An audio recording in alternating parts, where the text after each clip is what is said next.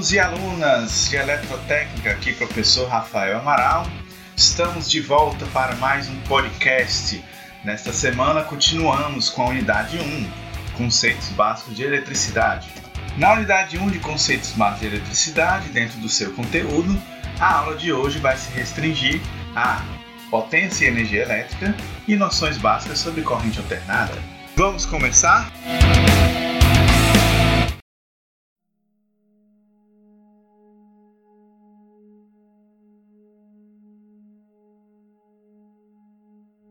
Começamos com potência e energia no slide 3. É muito importante conhecer a potência e a energia que são fornecidas a um componente. Como exemplo, se a gente tem a luz de uma lâmpada que pode ser expressa em termos de potência, dessa forma, para um mesmo tipo de lâmpada, a gente vai saber que uma lâmpada de 20 watts ela ilumina mais do que uma lâmpada de 10 watts. Portanto, potência é a taxa com a qual a energia ela é fornecida ou ela é absorvida. Então a potência é a relação da taxa de energia pelo tempo. Se nós manipularmos aí a equação de dWdt, que é energia pelo tempo, colocando aí a carga no meio, nós vamos obter como resultado final que a potência vai ser a tensão vezes a corrente. A unidade de potência elétrica é o watt, e aplicando a lei de Ohm, onde nós temos que tensão é a resistência vezes a corrente, nós temos também como calcular a potência elétrica como potência igual a resistência vezes corrente ao quadrado e a potência igual a tensão ao quadrado sobre a resistência. Temos aí no slide 4 uma figura que relaciona todas as grandezas elétricas e o seu cálculo de resistência, de potência, de tensão e de corrente. Outras unidades de medida da potência elétrica são o CV e o HP, onde o CV é o cavalo vapor e um CV corresponde a 736 watts, e um HP, que é o horsepower, corresponde um HP a 746 watts. Temos aí os múltiplos e submúltiplos do watt, então temos miliwatt, microwatt, kilowatt, megawatt, etc. Falamos de potência, agora falaremos de energia.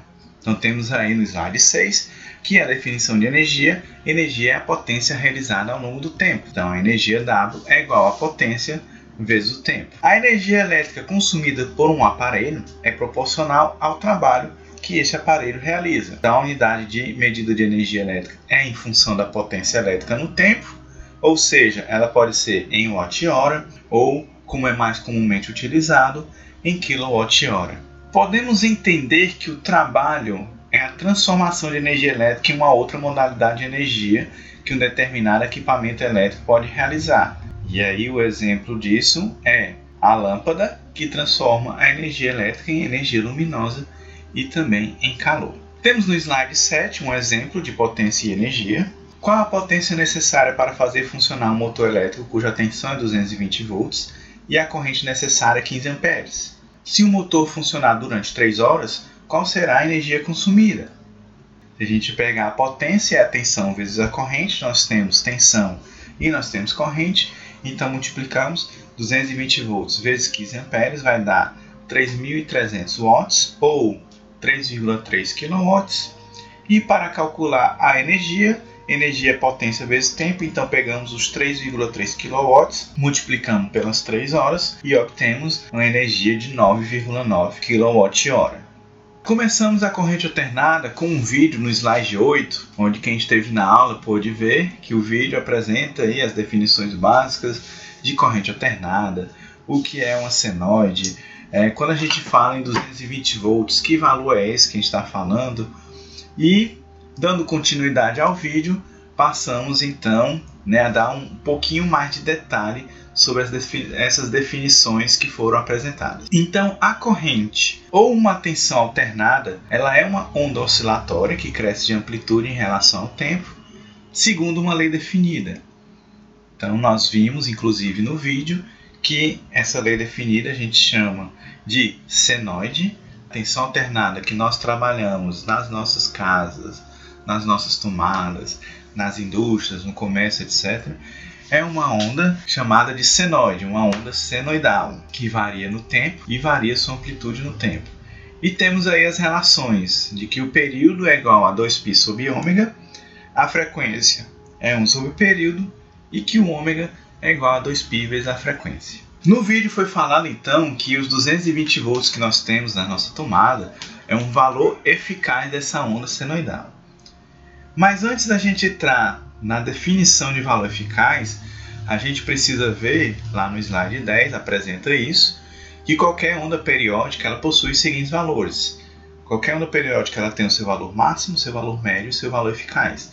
Temos aí no slide 10 dois exemplos de ondas periódicas que variam no tempo. Falando primeiro do valor médio de uma função, o valor médio de qualquer função vai ser 1 sobre o período vezes a integral de zero ao período da função de t dt. E um exemplo né, de valor médio e o que é que ele representa é o valor médio de uma potência variável vai ser o valor médio de uma potência que, em um período t, transfere a mesma energia W se fosse considerado uma fonte constante.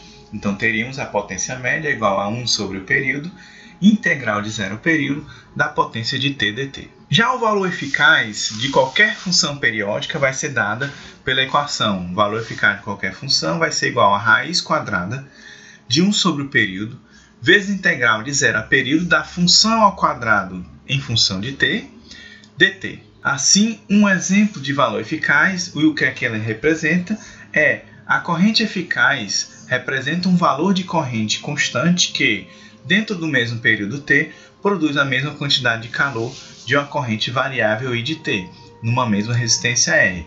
É como se nós tivéssemos um circuito com uma fonte de tensão, uma fonte de corrente alternada, alimentando uma resistência, e nós substituímos por uma fonte de corrente ou de tensão contínua, alimentando essa mesma resistência, e esse valor dessa fonte ele produziria a mesma quantidade de calor ou estaria transferindo a mesma quantidade de energia para a carga do que se fosse a fonte alternada inicialmente. Esse valor de corrente também é conhecido como valor médio quadrático ou também RMS ou RMS, que vem do root mean square, que é exatamente essa tradução do valor médio quadrático. Tendo essa definição de valor eficaz, agora vamos considerar uma corrente senoidal do tempo. I de t vai ser igual a I máximo vezes cosseno de ômega t. Por que, que eu escolhi cosseno e não escolhi seno? Tanto faz, um ou outro, mas o cosseno vai me dar aí uma identidade trigonométrica que vai facilitar os meus cálculos e que eu chego no mesmo resultado que eu chegaria também com seno. Então, para calcular o valor eficaz dessa corrente I de t igual a I máximo vezes cosseno de ômega t, nós calculamos aí a corrente eficaz ao quadrado vai ser 1 sobre t vezes integral de 0 a t de I máximo ao quadrado vezes cosseno de 2π sobre 2 sobre t dt. Resolvendo essa equação, a gente vai ter aí 1 de t de 0 de integral de 0 a t da corrente máxima ao quadrado vezes o cosseno quadrado de 2π sobre t dt a gente tem a relação trigonométrica que cosseno ao quadrado de A é igual a cosseno de 2A mais 1 sobre 2. Então vamos substituir essa identidade trigonométrica lá na nossa equação e chegamos em a corrente eficaz ao quadrado é igual ao i máximo ao quadrado sobre 2t, integral de 0 a t, de cosseno de 4π sobre t mais 1. Resolvendo essa integral, chegamos em i máximo ao quadrado sobre 2t, seno de 4πt minúsculo sobre t do período mais o t minúsculo de 0 a t. Desenvolvendo, chegamos ainda que a corrente eficaz ao quadrado vai ser o i máximo ao quadrado sobre 2t vezes seno de 4π mais t, que dá igual a i máximo ao quadrado sobre 2. Dessa forma, temos que a corrente vai ser i eficaz igual a i máximo vezes raiz de 2. Então, a relação entre corrente eficaz e a corrente máxima é de raiz de 2. Então, por exemplo, isso também vale para a tensão. Se nós temos uma tensão de 220 volts em nossa tomada de valor eficaz, quer dizer que a tensão máxima ou a tensão de pico vai ser 220 vezes raiz de 2, que dá aproximadamente aí 311 volts. Agora passaremos para a análise dos circuitos de corrente alternada em regime permanente. Para nós não interessa a análise de um circuito de corrente alternada com regime transitório. Não, isso aí o pessoal da engenharia elétrica que vai trabalhar com isso, que vai equacionar isso. Para nós o que vai importar é o regime permanente, que é o que é calculado para as instalações elétricas residenciais. A tensão alternada gerada ela pode ser representada pela figura que nós temos aí no slide 15, que é a senoide, também representado por um círculo, onde ao girarmos o círculo né, no sentido anti-horário, desenhamos uma função, um gráfico, que é o gráfico da senoide. A equação dessa senoide é V de ômega t igual a V máximo vezes seno de ômega t. Começamos com o circuito resistivo. Então temos uma fonte de tensão alternada alimentando um resistor e temos a corrente que circula nesse resistor. Então temos a tensão que é V de ômega t igual a V máximo vezes seno de ômega t. Se aplicamos a lei de Ohm nesse circuito, teremos a corrente de ômega t vai ser V máximo sobre a resistência vezes seno de ômega t, que dá igual a I máximo vezes seno de ômega t. Ou seja, a tensão e a corrente, nesse caso aí, elas estão em fase, quer dizer, elas estão sincronizadas, o que a gente pode verificar no gráfico, no slide 16, que a tensão e a corrente estão sincronizadas, né, começam no mesmo tempo, mesmo período de tempo e terminam no mesmo período de tempo. Também podemos representar essa onda sincronizada por dois vetores, né? temos o eixo imaginário e o eixo real, e então a tensão está aí no eixo real e a corrente nesse mesmo eixo. Não há defasagem entre tensão e corrente. Passamos agora para o circuito com indutor, circuito L. Foi apresentado um vídeo falando sobre o princípio de funcionamento do indutor, o que é o indutor, para que serve o indutor, e passamos para a parte teórica mais detalhada do indutor. Temos que a capacidade que o condutor possui de induzir tensão em si mesmo quando a corrente varia é a sua autoindutância ou simplesmente indutância. O símbolo da indutância é a letra L maiúscula e sua unidade é o Henry. 1 Henry é a quantidade de indutância que permite a indutância de 1 volt quando a corrente varia na razão de 1 ampere por segundo.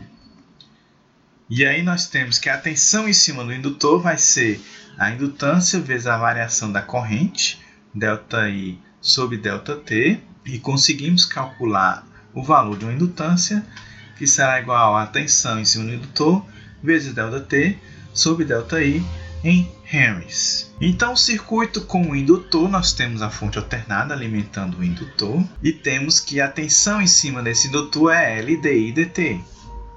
Considerando que temos a corrente I de ômega t é igual a I máximo vezes seno de ômega t, se nós derivarmos essa tensão, teremos que V de L de ômega t, ou a tensão no indutor, vai ser ômega vezes L vezes I máximo cosseno de ômega t.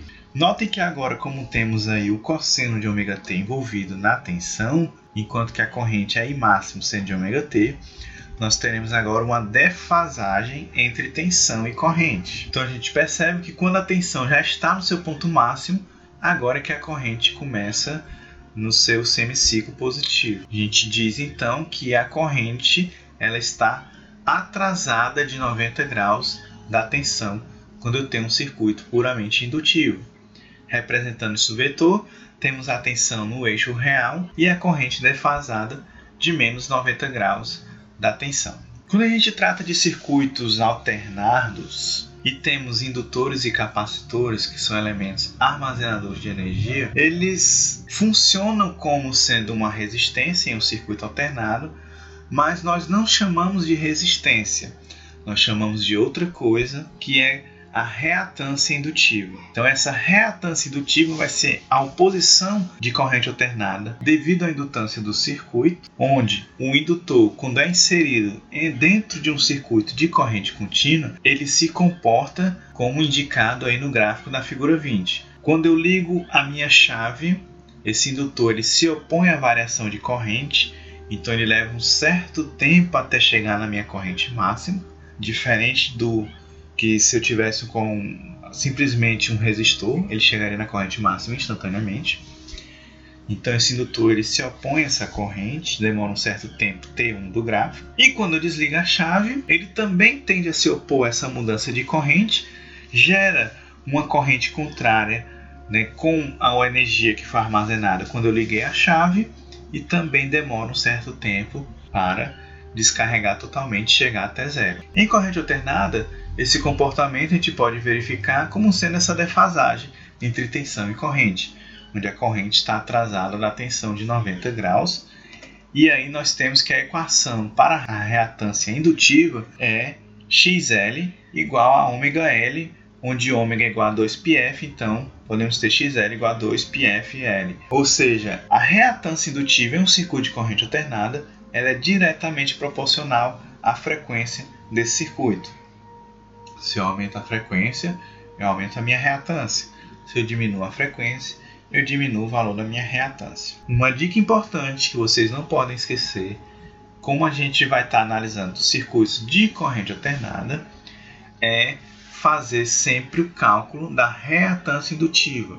Pode ser que eu dê um valor de um indutor e você vai precisar calcular impedâncias e correntes, etc. E não se esqueça então de não usar o valor do indutor puro, mas sim usar o valor da reatância indutiva nos cálculos do circuito, ok? Se temos um circuito corrente alternada constituído apenas por uma indutância, também podemos aplicar a lei de Ohm para calcular a corrente de tensão sendo que nós não utilizamos o valor do indutor. Repetindo, nós usamos o valor da reatância indutiva. Então a corrente do circuito pode ser a tensão do indutor sobre a reatância indutiva XL. A reatância indutiva XL é igual à tensão do indutor sobre a corrente e a tensão no indutor é a corrente vezes a reatância indutiva em volts. Tudo isso pode ser visto no slide 22. Circuito indutor, reatâncias indutivos em série. Então, se nós temos indutores que estão dispostos suficientes afastados um dos outros, de modo que não interajam eletromagneticamente entre si, assim os seus valores podem ser associados exatamente como se associam resistores. Ou seja, se eu tenho indutores ligados em série, a minha indutância equivalente é a soma algébrica dos indutores ligados em série, igual aos resistores. E daí eu posso calcular minha reatância indutiva equivalente como sendo 2πf vezes o valor da indutância equivalente. E se eu tenho os indutores em paralelo, também é igual aos resistores, ou seja, 1 sobre o indutor em paralelo vai ser o somatório dos inversos dos valores dos indutores em paralelo. Passamos para o circuito C. Então vemos um vídeo no slide 25 que também apresentou aí o princípio de funcionamento do capacitor, as definições do capacitor, as suas principais características, etc. E passamos a detalhar mais um pouco sobre um circuito capacitivo. A capacitância é a capacidade de armazenamento de carga elétrica. Ela é igual à quantidade de carga que pode ser armazenada em um capacitor dividida pela tensão aplicada sobre as placas. E a unidade de capacitância é o farad, como disse no vídeo em homenagem lá ao Michael Faraday, que foi quem dominou as definições de capacitância. Capacitância, então, é dada pela carga dividida pela tensão. Temos um circuito capacitivo, uma fonte de tensão alternada ligada a um capacitor. A tensão em cima do capacitor ela é dada 1 sobre C integral da corrente I dt. De novo, se a nossa corrente I de ômega t é igual a I máximo seno de ômega t, Integrando essa tensão do capacitor, nós teremos que a tensão do capacitor em função de ômega-t vai ser menos 1 sobre ômega-c vezes I máximo cosseno de ômega-t. O que significa que agora a corrente está adiantada da tensão de 90 graus. Então, enquanto a corrente já está em 90 graus, agora que a tensão começa aí o seu semiciclo positivo, representando em forma de vetores Colocando a corrente na referência no eixo real, eu tenho que a tensão é que vai estar atrasada de menos 90 graus. Bem semelhante ao indutor, o capacitor ele também tem a sua reatância capacitiva, que também é como se fosse a resistência dentro de um circuito alternado em função da frequência desse circuito alternado. O comportamento de um capacitor dentro de um circuito de corrente contínua, quando a gente liga a chave, ele vai agora se opor a tensões. Lembre que o indutor ele se opunha à variação de corrente, então o capacitor agora vai se opor à variação de tensão e vai levar até um certo tempo até chegar na tensão do meu circuito de corrente contínua, que é quando a gente chama que o capacitor está carregado. Ao desligar essa chave, o capacitor vai descarregar, também demorando um certo tempo até chegar em zero. Em corrente alternada, isso significa o adiantamento da minha corrente com relação à tensão. Então, a minha corrente vai estar adiantada de 90 graus da minha tensão que se atrasa por conta desse comportamento do capacitor. A equação para minha reatância capacitiva é xc igual a 1 sobre ômega c, substituindo o ômega é 1 sobre 2πf vezes c. Também aplicando a lei de Ohm, podemos calcular a corrente de tensão para um circuito puramente capacitivo. A corrente no capacitor vai ser a tensão no capacitor sobre a reatância capacitiva. A reatância capacitiva vai ser a tensão no capacitor pela corrente no capacitor. E a tensão no capacitor vai ser a corrente do capacitor vezes a reatância capacitiva. Se nós tivermos capacitores ligados em série, a capacitância total se comporta como se fossem resistores ligados em paralelo. Então, meu capacitor equivalente, 1 sobre CT, vai ser o somatório dos inversos dos valores dos capacitores ligados em série. Lembrando que a reatância capacitiva equivalente vai ser 1 sobre 2πf vezes a capacitância total equivalente. Já quando eu tenho capacitores em paralelo, o capacitor equivalente vai ser o somatório das capacitâncias individuais ligadas em paralelo, como se eu tivesse resistências em série. Então, o capacitor equivalente vai ser o somatório das capacitâncias ligadas em paralelo. No slide 33 temos a apresentação de um vídeo resumindo todos os as definições que foram apresentadas sobre indutâncias, capacitâncias, reatâncias indutivas e reatâncias capacitivas. E passamos agora a falar do circuito RL em série, circuito com resistor e com indutor ligado em série. No slide 34 é apresentado um vídeo ilustrativo falando já das principais características do circuito RL em série. E se nós temos em um circuito uma resistência e uma bobina ligada em série, a corrente eficaz vai ser limitada tanto pela indutância quanto pela resistência. O valor da corrente vai ser o mesmo na reatância indutiva e na resistência, uma vez que o circuito é série. Então a queda de tensão no resistor vai ser VR igual a R vezes I e a queda de tensão no indutor vai ser VL igual a XL vezes I. Entretanto, para a gente associar essas duas formas de onda que estão fora de fase, já que há uma defasagem entre tensão e corrente no indutor, nós precisamos somar os seus fasores equivalentes. É aquilo que o vídeo fala, que em circuitos alternados com resistências e reatâncias, nem sempre 2 mais 2 é igual a 4. Assim, no circuito RL série, nós teremos que a tensão total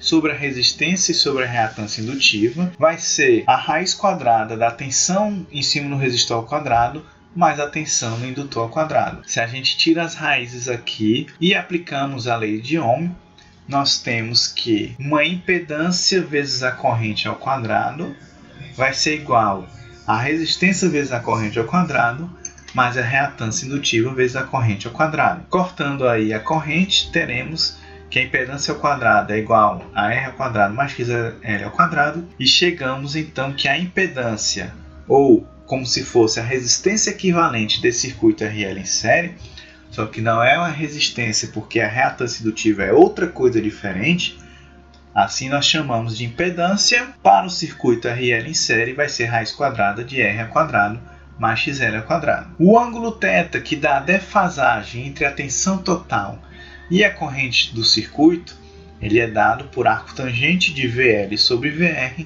ou arco tangente de XL sobre R. No slide 38 tem o exercício 1, vocês fizeram em sala de aula. E passamos agora para o circuito RL em paralelo. Se nós temos agora um circuito com resistência e bobina ligados em paralelo, então teremos a mesma tensão V de T sobre a resistência e sobre a reatância indutiva. E aí nós teremos que a corrente no ramo resistivo vai ser a tensão total dividida pela resistência e a corrente no ramo indutivo vai ser a tensão total dividida pela reatância indutiva. E para associar essas duas formas de onda de corrente fora de fase, para calcularmos a corrente total do circuito, nós também somamos os seus fasores equivalentes. Né? Não somem simplesmente algebricamente IR mais IL, que não vai dar I total. Eu falei isso na sala de aula, repito agora aqui no podcast que vocês vão cometer esse erro na prova e não digam que eu não avisei. Para acharmos então a corrente total desse circuito paralelo, vai ser a corrente total, raiz quadrada de R mais IL ao quadrado, tiramos a raiz quadrada, substituímos através da lei de Ohm a corrente pela tensão dividida pela impedância, tensão total pela impedância, tensão no ramo resistivo, corrente no ramo resistivo, tensão total dividida pela resistência e corrente no ramo indutivo, tensão total dividida pela reatância indutiva. Todos esses valores elevados ao quadrado, tiramos a tensão e achamos então que a impedância para um circuito RL paralelo é 1 sobre Z igual a raiz quadrada de 1 sobre R ao quadrado mais 1 sobre XL ao quadrado. O ângulo de defasagem entre a tensão e a corrente é dado por menos arco tangente de IL sobre IR. Dando continuidade, passamos agora para o circuito RC série. Então, se temos um circuito com reatâncias capacitivas e resistência ligada em série, vamos ter a mesma corrente que circula e as tensões vão ser resistência vezes corrente, reatância capacitiva vezes corrente.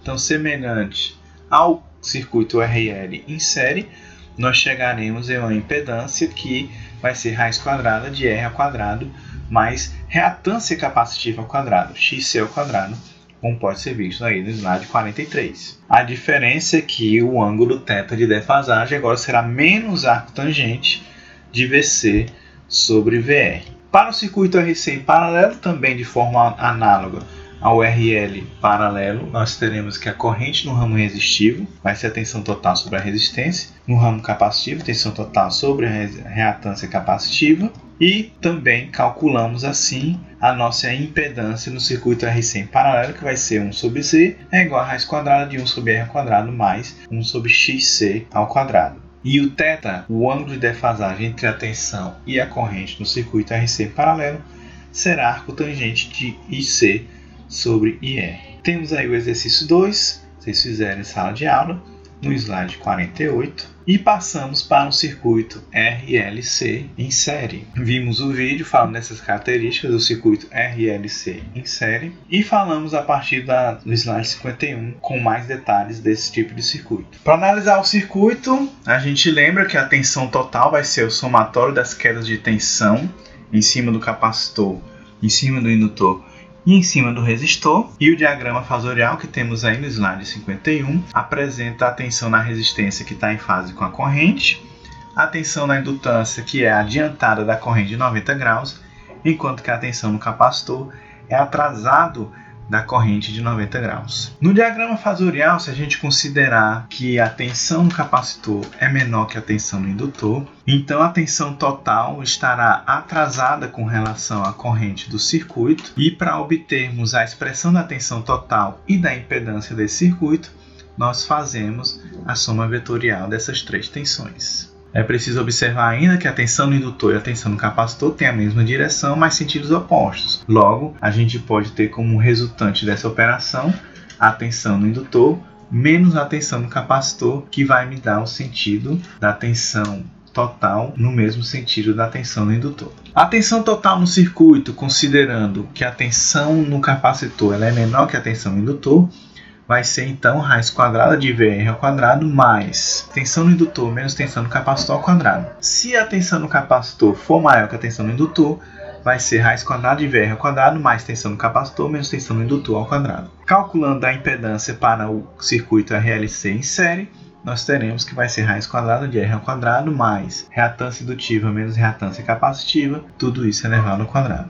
O ângulo de defasagem para o circuito RLC em série se a tensão no indutor for maior que no capacitor, vai ser arco tangente de VL menos VC sobre VR. E se a tensão no capacitor for maior que no indutor, vai ser menos arco tangente de VC menos VL sobre VR.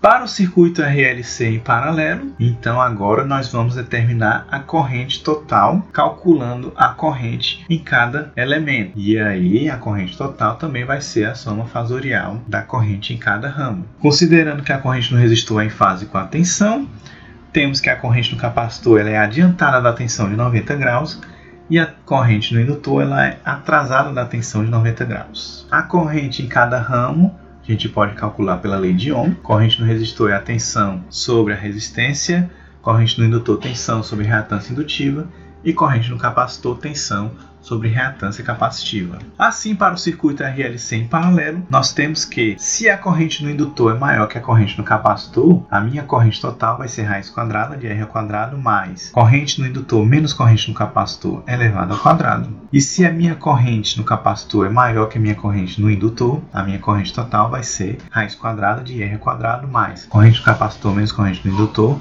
tudo isso elevado ao quadrado. E para a impedância do circuito RLC em paralelo, temos que a impedância 1 sobre Z é igual a raiz quadrada de 1 sobre R quadrado mais 1 sobre XL menos 1 sobre XC, tudo isso elevado ao quadrado. E no slide 57 temos o exercício 3 que vocês fizeram na sala de aula.